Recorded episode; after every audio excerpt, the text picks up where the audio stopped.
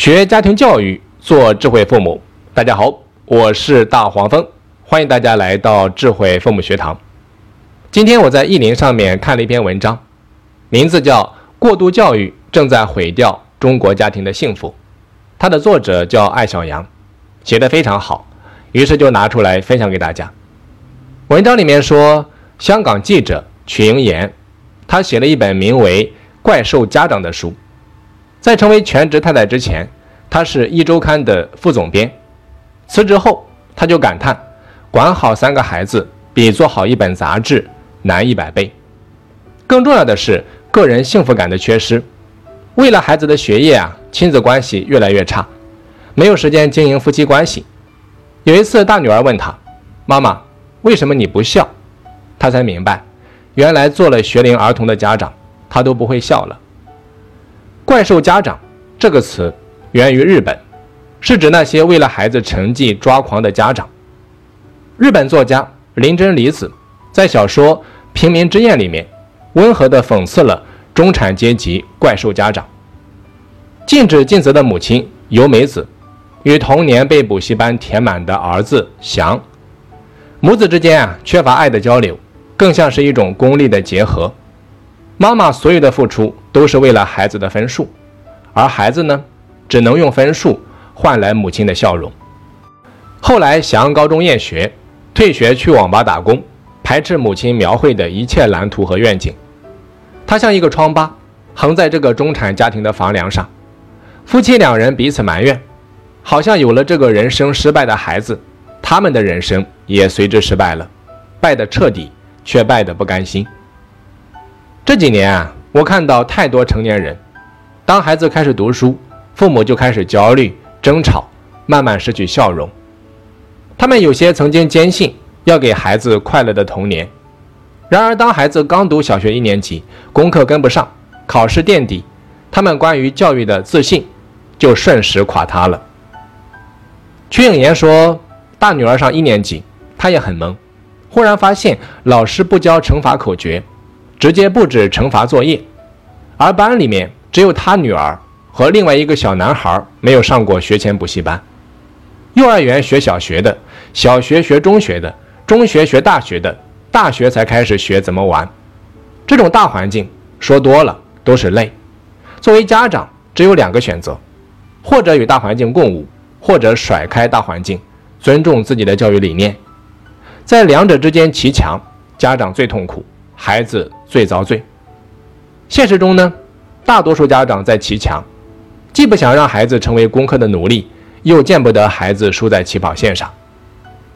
我有一个朋友自己开公司，在大多数人眼里已经非常优秀，但孩子读初中成绩不好，他整天像祥林嫂一样后悔当初没有全职在家带孩子。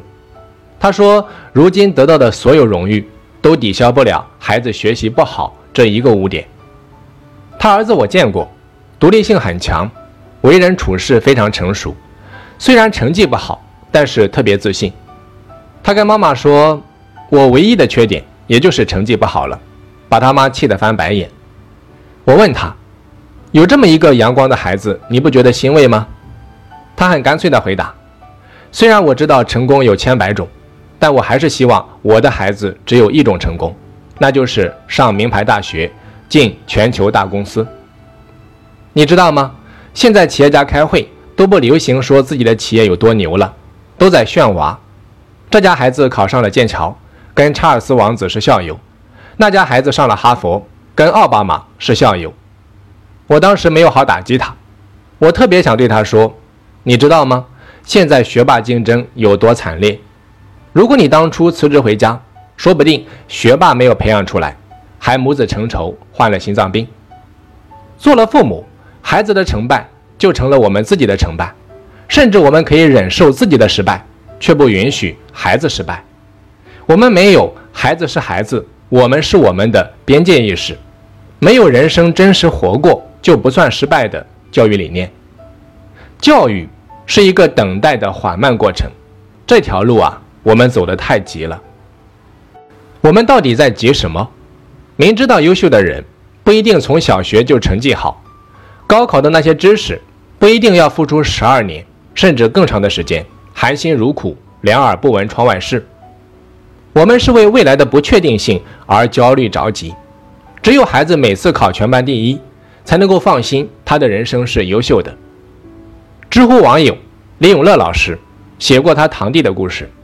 他说，堂弟从小学习不好，中考勉强上了三流高中，高二暑假突发奇想，给自己立了目标，现在开始努力，看能不能考上重点大学。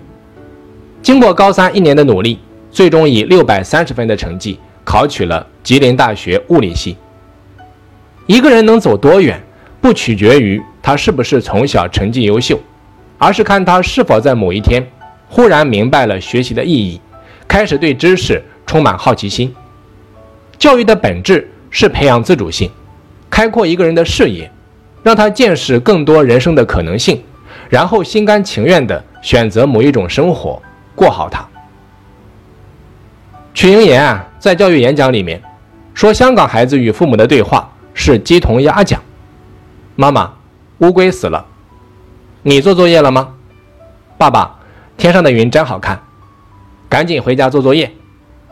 这样的对话我们都不陌生。牺牲全家人对生活的热爱，培养出一个不懂得热爱生活的孩子；牺牲全家人的快乐，培养出一个不快乐的小孩。这个孩子长大。不再期待拥有自己的孩子，因为他觉得当小孩太累了。也许啊，中国父母是时候学会自私一点了，找回自己的幸福，找回自己的成就感。你再急再累，你的孩子最大的可能也不过是长成跟你一样普通的大人。父母不是孩子人生的裁判和规划师，只是某段生命的引路人和陪伴者。带孩子看世界，培养孩子阅读的习惯，与他们一起亲近大自然，把他们的一生当一生看，而不是某一场考试。